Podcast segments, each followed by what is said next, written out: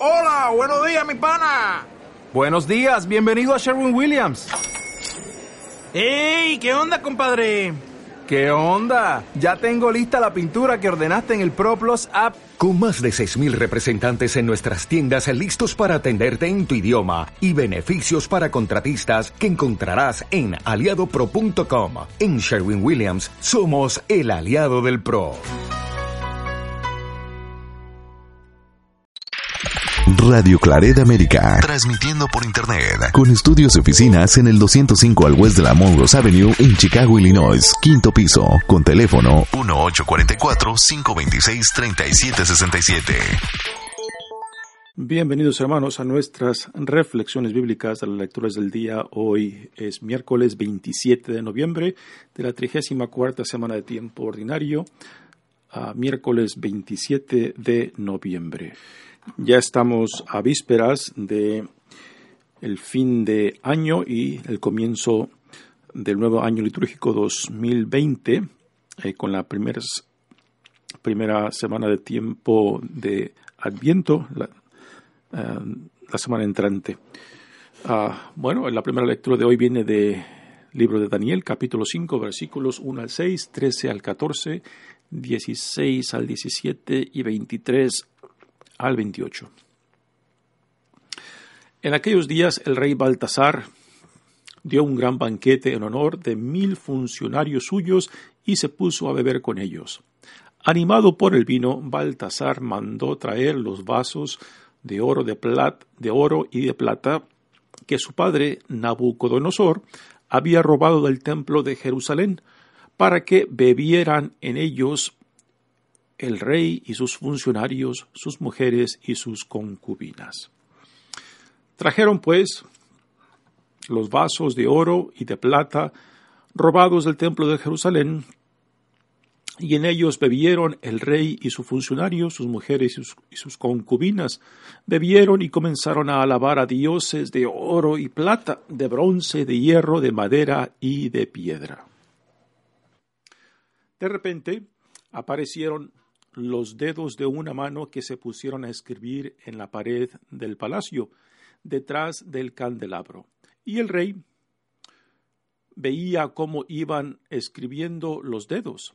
Entonces el rey se demudó, la, la mente se le turbó, le faltaron las fuerzas y las rodillas le empezaron a temblar.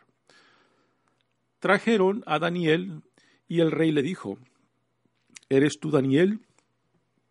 Uno de los judíos desterrados de mi padre Nabucodonosor, que, que nuestro padre Nabucodonosor trajo de Judea?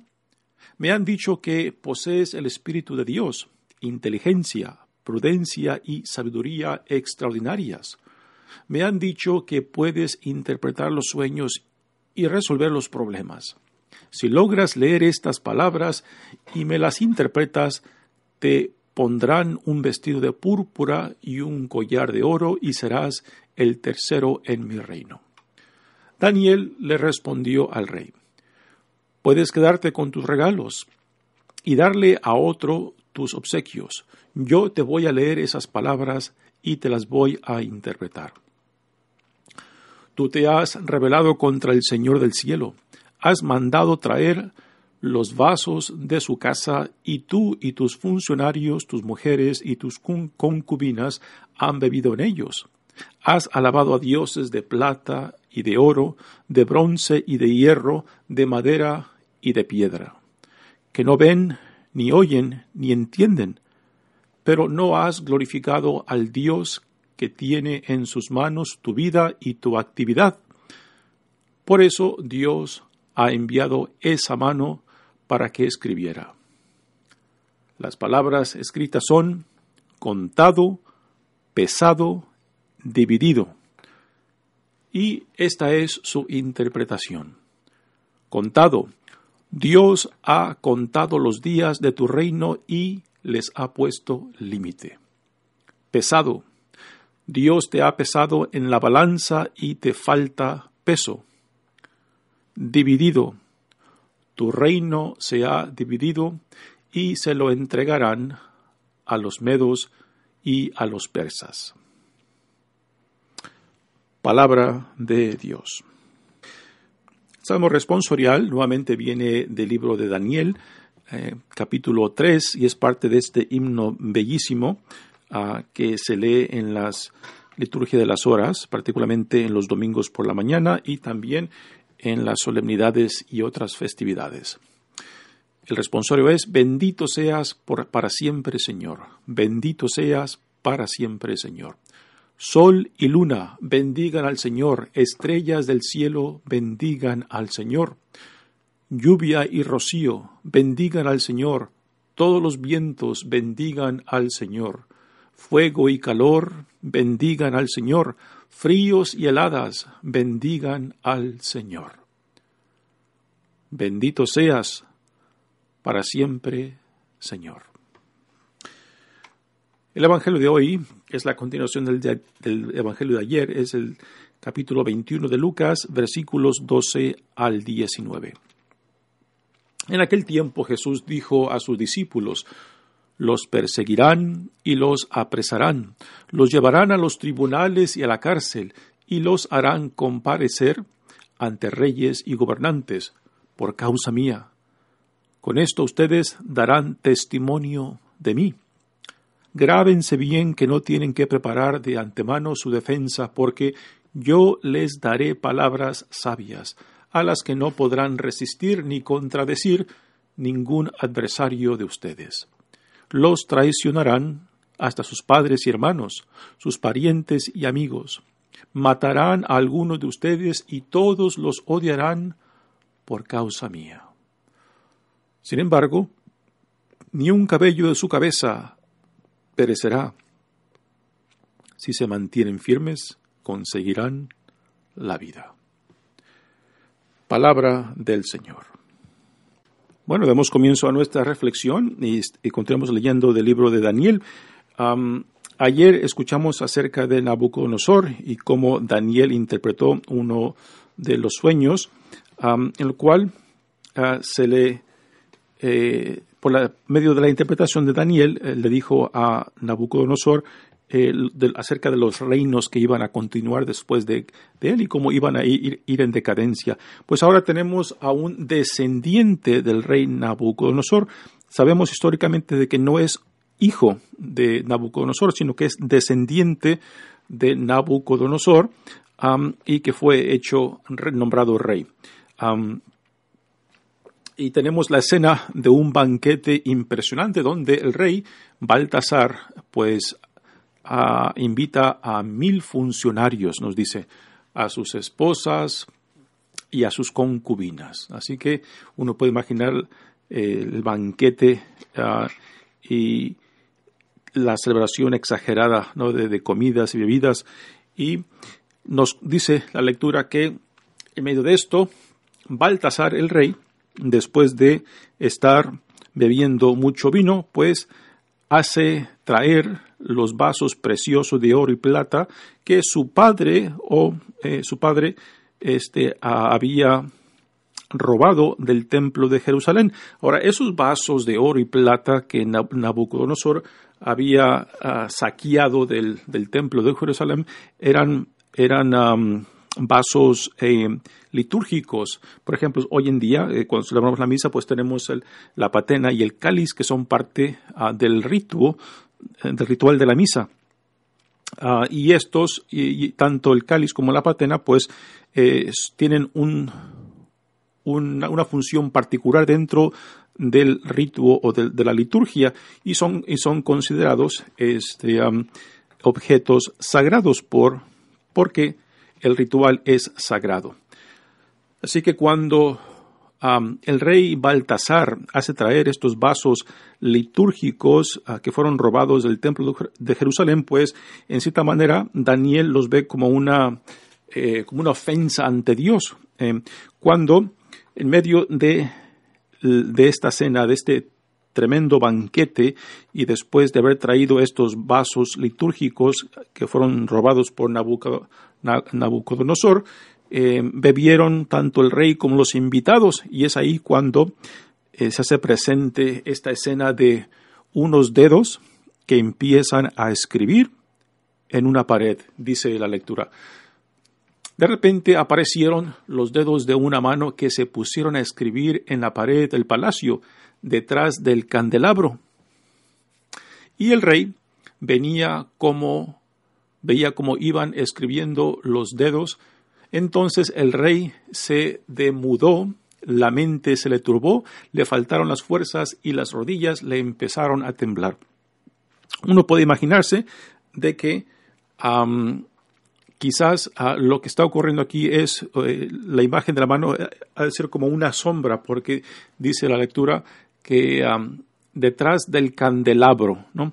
Así que uno puede imaginarse que quizás la imagen es como una sombra de una mano que está escribiendo en la pared y el rey Baltasar se queda totalmente perturbado y no sabe qué entender y se pone nervioso, se pone lleno de miedo, ah, prácticamente paralizado de miedo y dice, y nos pinta esta imagen de la reacción del rey Baltasar que hasta las rodillas le están temblando de miedo. ¿no? Entre los invitados, eh, aunque no se encuentran en esta lectura, pero si uno sigue la continuidad de esta lectura, entre los invitados hay una, mujer que le dice al rey que entre sus súbditos pues está este hombre llamado Daniel, que hombre sabio que sirvió en la corte real de Nabucodonosor y que eh, sabe interpretar uh, sueños y e interpretar señales uh, divinas. Entonces el rey Baltasar manda llamar, manda llamar a, a Daniel. Y hemos aquí de, este, de, de, hacer una pequeña pausa y explicar qué pasó con el previo rey Nabucodonosor. Uh, pues el rey Nabucodonosor eh, fue desplazado y fue eh, mandado al exilio. Uh, y después de Nabucodonosor pues viene este descendiente de él que después es hecho rey.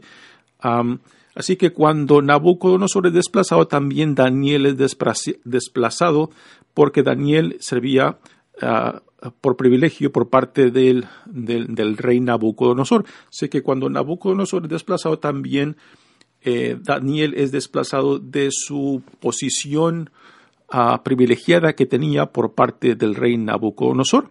Pero ahora con este otro rey, Baltasar, pues otra vez Daniel es llamado llamado para que interprete eh, las palabras que esta mano que aparece en la pared está escribiendo. Ah, y aunque el rey Baltasar le hace unas promesas de riqueza y de posición exaltada en su reino, Daniel rechaza las ofrendas, pero igualmente le dice que le interpretará las señales de las palabras que esa figura de la mano está escribiendo en la pared de la sala donde se está llevando a cabo este gran banquete. Dice la lectura, trajeron a Daniel el rey y le dijo, ah, ¿eres tú Daniel uno de los judíos desterrados que mi padre Nabucodonosor trajo de Judea? Me han dicho que posees el Espíritu de Dios, inteligencia, prudencia y sabiduría extraordinarias. Me han dicho que puedes interpretar los sueños y resolver los problemas. Si logras leer estas palabras, me las interpretas y me las interpretas, te, te pondrán un vestido de púrpura y un collar de oro y serás el tercero en mi reino.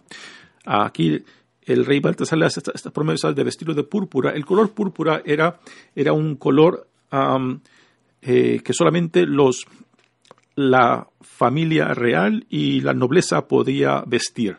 Era un, era un color eh, muy exquisito y un color eh, muy raro por el tipo de, de, tinta que utilizaban, creo que lo extraían de, de algunos eh, conchas del mar.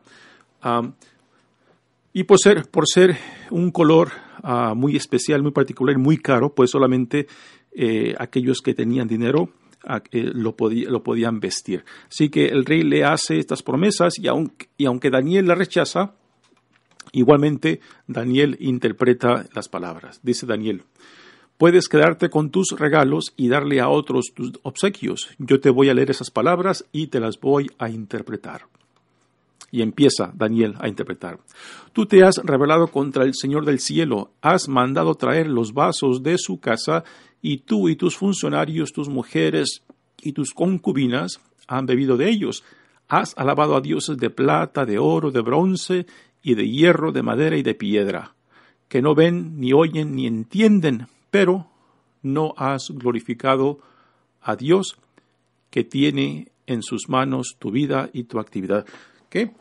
Así que estas palabras y, la interpretación que Daniel da es una condenación en contra de Baltasar. Pero uno se puede preguntar, bueno, este, ¿y por qué este rey Baltasar ha de poner atención a lo que el Dios de los judíos, de los israelitas está diciendo?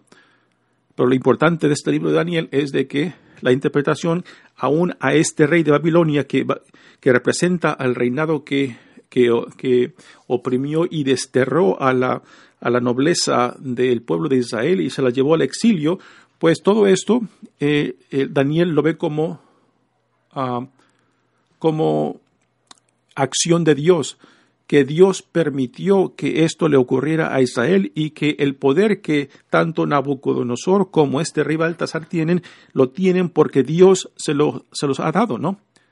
Y que la crítica que Daniel le hace al, rey Baltasar es de que este rey Baltasar se ha revelado con este Dios. Pero repito, la pregunta se puede hacer, ¿por qué este rey, Baltasar ha de reconocer a este, al Dios de los israelitas, cuando ellos tienen otros dioses?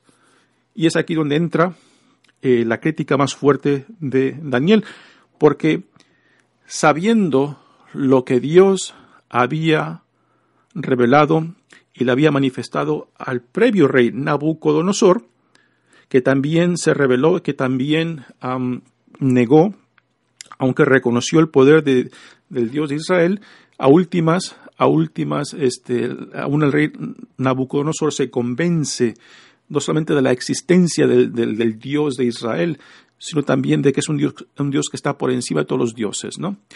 Y si este rey Baltasar no ha aprendido de la lección de Nabucodonosor y no ha dado gloria, no ha dado gracias, no ha alabado a este Dios que se le manifestó a Nabucodonosor y que es el mismo Dios que le ha permitido a este rey Baltasar gobernar y tener la posesión que tiene y tener las riquezas que tiene, entonces este rey Baltasar no ha aprendido nada.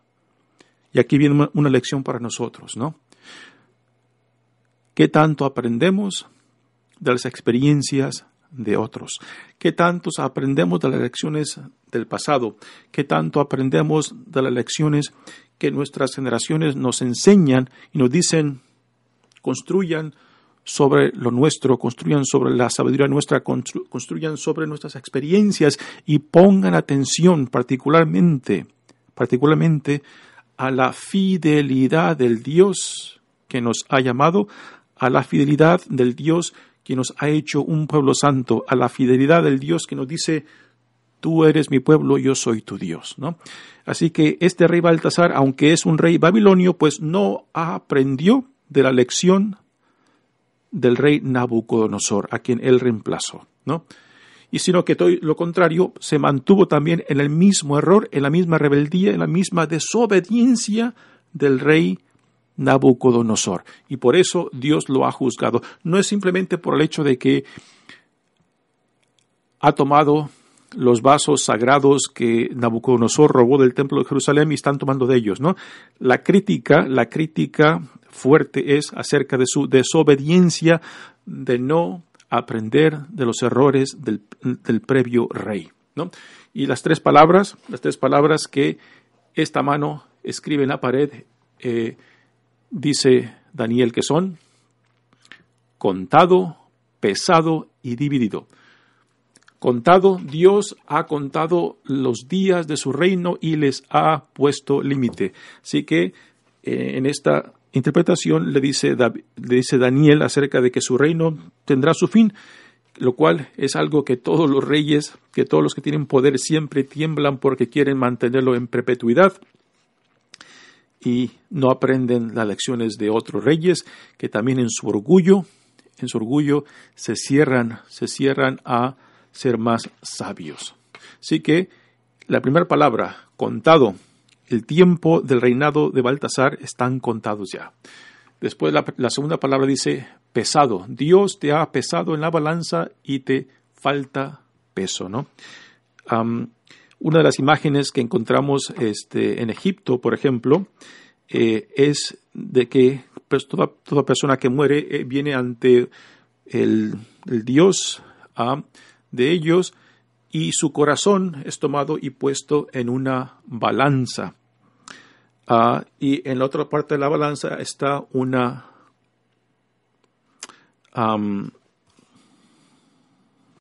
una pluma. Y esta pluma representa la ligereza del corazón humano. Así que en la balanza que, vemos en esta imagen del, del, ah, juzgamiento ah, eh, después de la muerte, pues el corazón humano está, está medido a ver qué tan pesado, tan ligero está, este, según, según el, el juzgamiento de Dios. Y en esta segunda palabra que Daniel interpreta, pues dice, tu corazón no suma mucho, te hace falta peso, eh, estás vacío, eh, no tienes nada que, te dé, en cierta manera, solidez a tu dignidad, a, tu responsabilidad como rey, como, como guía y protector de tu pueblo. Así que Dios lo encuentra muy vacío, Dios lo encuentra con mucha, falta de peso de substancia. La, tercera palabra es dividido. Dividido, tu reino se ha dividido y se lo entregarán a los medos y a los persas, que son los reinos, los reinos que después eh, pasarán a reemplazar el, el reinado de la, de la descendencia de Nabucodonosor. Los medos eh, reemplazan a la descendencia de Nabucodonosor, que Baltasar es uno de ellos, y después de ellos vendrá el imperio, el imperio persa, que también dominará todo eso, toda esa tierra, después de ellos. Y después de los persas vendrán también los griegos, y después de los griegos vendrán a los romanos, ¿no? Y todo imperio que ha buscado imponerse eh, que aunque lo han hecho por cierto tiempo, no perduran porque están construidos no solamente sobre la violencia, sino también sobre la avaricia y sobre la desobediencia y rechazo del Dios verdadero. ¿no? Y esta es la crítica y esta es la, eh, la, condenación de los profetas hacia toda, todo reinado que busca imponerse sin glorificar, sin reconocer al Dios quien les ha dado el poder, la autoridad y posición. ¿no? Y esta es prácticamente la crítica y condena a que Daniel le hace a Baltasar en su interpretación. Pasemos ahora al Salmo responsorial, eh, pues es una continuación de este himno tan bello que encontramos en Daniel eh, como ya dije ayer y antier, eh, que es parte de este himno que rezamos en las, ah, en las oraciones de la liturgia, particularmente los domingos por la mañana y en las solemnidades y otras fiestas de la iglesia, es un himno muy bello en la cual toda la creación de Dios es llamada para que glorifique a su Creador. Y aquí tenemos algo parte de este himno donde dice, Sol y luna bendigan al Señor, estrellas del cielo bendigan al Señor, lluvia y rocío bendigan al Señor, todos los vientos bendigan al Señor. Em, el ser humano tiene cierta predilección de, a veces, de, querer limitar lo que es bueno y lo que es malo, ¿no? A veces decimos, pues, el, frío no me gusta, prefiero lo caliente, ¿no? Y rechazamos y odiamos y decimos, huyo del frío, pero tanto el frío como, el caliente, como lo caliente es parte de la creación. Y de, y de tener esta, este, este recordamiento, esta, ah, esta intuición de que todo lo que existe, todo lo que es, es parte de Dios y porque es parte de Dios, porque Dios lo ha creado, entonces es llamado a glorificar, a celebrar y alabar a su creador, ¿no? Uh, imagínense que cuando, que cuando, esté lloviendo, que uno le diga, bendita sea la lluvia. Cuando te esté, uno esté en medio del rocío de la mañana, bendito sea Dios que lo ha creado. Cuando soplen vientos fuertes, bendito sea el Dios que, los, que lo ha creado. Cuando sea un susurro de viento placentero, fresco, bendito sea el Dios que nos ha mandado, ¿no? Cuando uno sufra calor, ¿no? y, busque la sombra, pues igualmente que diga, bendito sea el Señor que nos ha mandado esto. Y cuando uno sufra fríos y heladas, igualmente decir, bendito sea el Señor que nos ha mandado esto, ¿no? Eh, todo lo que es, todo lo que existe, existe porque Dios lo ha creado y por tal, y por tal, este, somos llamados a reconocerlo, ¿no? Y, y es parte de nuestra experiencia humana, ¿no? De, este, de cómo de cómo no simplemente acomodarnos a la creación de Dios y cómo buscar eh, coexistir en medio de las dificultades que lo que está creado nos ofrece. Y esta es la grandeza del ser humano, de que a pesar de las dificultades que uno puede sufrir en las extremidades de tanto frío como caliente, el ser humano se ha acoplado, ha buscado formas de vivir de coexistir y no, no simplemente pasarla de panzazo, sino también realmente triunfar en medio de, experiencias difíciles ah, que nos fuerzan a sacar los recursos más profundos, profundos que Dios nos ha dado. ¿no? Y por eso, aunque a veces nos cause problemas, dificultades, pues glorificar todo lo que Dios ha creado porque es parte de todo lo que existe, todo lo que es, ah, así como, como, todos nosotros somos parte de su mano, de su creación. Muy bien, pasemos ahora al Evangelio, al Evangelio, que es una continuación del Evangelio de, de ayer. Jesús ahora se está dirigiendo a sus discípulos y le dice, en aquel tiempo Jesús dijo a sus discípulos, los perseguirán y los apresarán, los llevarán a los tribunales y a la cárcel y los harán comparecer ante reyes, gobernantes por mi causa, ¿no? Cuando Jesús dice esto estando frente al templo, que lo están admirando, pues quizá los discípulos no tenían ninguna idea, pero ya sabemos cuando leemos el libro de los Hechos de los Apóstoles que, precisamente esto que Jesús les está diciendo, pues tristemente lo, lo vivirán.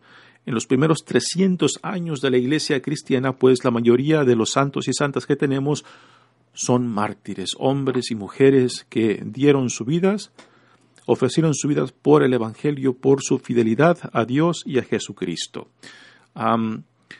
y, es impresionante ah, que Jesús, diciéndole esto, pues eh, los que lo escuchan, sus discípulos, no tienen ninguna idea y que a primeras, a primeras cuando ellos mismos empiezan a vivir en carne propia estas dificultades, esta persecución, a primeras se paralizan por el miedo, pero después ocurre algo.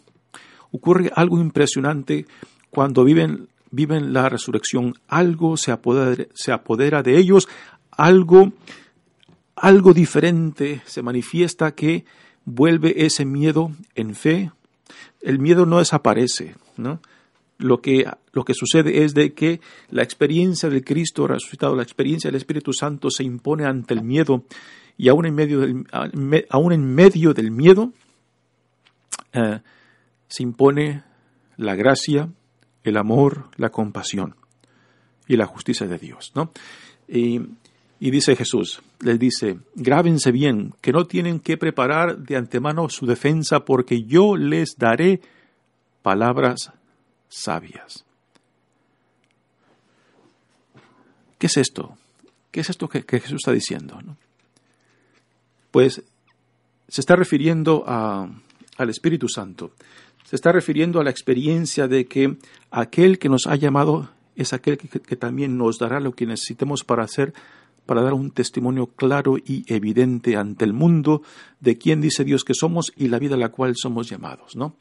Y realmente se requiere, se requiere tener esta experiencia concreta en tu carne propia, en tu propia vida, del encuentro con el Dios vivo, del encuentro con Cristo resucitado, eh, que tiene la capacidad de transformar la cobardía en gran valor, de transformar a hombres y mujeres que quizás para el mundo no valen nada, pero que para Dios son sagrados, ¿no? La iglesia está construida en los testimonios, en las vidas de estos hombres y mujeres que para el mundo no, no significaban nada, pero que por la gracia de Dios, por el encuentro con el Dios vivo, sus vidas fueron transformadas y la iglesia está construida sobre estas vidas que se dejaron guiar, que se dejaron eh, moldear, que se dejaron transformar, que se dejaron derrumbar para ser reconstruidas por este Cristo resucitado, por esta experiencia con el Cristo vivo, por esta experiencia en el Espíritu Santo. Y esto es a lo que Jesús se refiere, de que cuando te permites, te dejas, de que Dios te guíe aún en medio de dificultades, aún en medio de tribulaciones, aún en medio de peligro, ah, de que aquel que te ha llamado, aquel que te ha llamado, y, de Él vendrá, de Él vendrá lo que tú necesites para que des un testimonio claro y evidente de quién dice Dios que tú eres y la vida a la cual tú eres llamado. ¿no? Veramente, esto no es algo que se enseñe, esto no es algo que se aprende, esto es algo que se te da en el encuentro con el Dios vivo. La iglesia, cualquier maestro, cualquier persona solamente te puede preparar para ese encuentro. Lo que Dios, lo que Jesús les dice que, se les dará, y solamente Dios te lo puede dar. Eh, uno tiene que tener la disponibilidad, tiene que tener el sed y hambre de este Dios para que uno viva esta experiencia. Te repito, esto no es algo que se te puede dar, no es algo que, te, se te puede enseñar, sino es algo que se te, que se te entrega cuando se lleva a cabo este encuentro con, con Cristo en el Espíritu Santo. Es algo que se lleva a cabo por gracia de Dios. Te repito, no es algo que yo te lo puedo dar, que la iglesia te lo puede dar o que nadie te lo puede dar más que solamente Dios. Lo que la iglesia hace, lo que hacemos nosotros en acompañar a otros, es simplemente preparar el camino para que tú te dispongas a tener ese encuentro que tiene la capacidad de transformar vidas. Y con esto no quiere decir que tu vida va a ser un valle de rosas, que, que va a ser un mundo de rositas, que no vas a tener problemas y dificultades. No, no. Dios nunca promete eso, ni a su Hijo amado Jesucristo Dios le prometió eso pero que igualmente a pesar de, lo que la vida te pueda dar, a pesar de las tribulaciones y problemas o dificultades o tragedias, Dios dice, tú no estarás solo.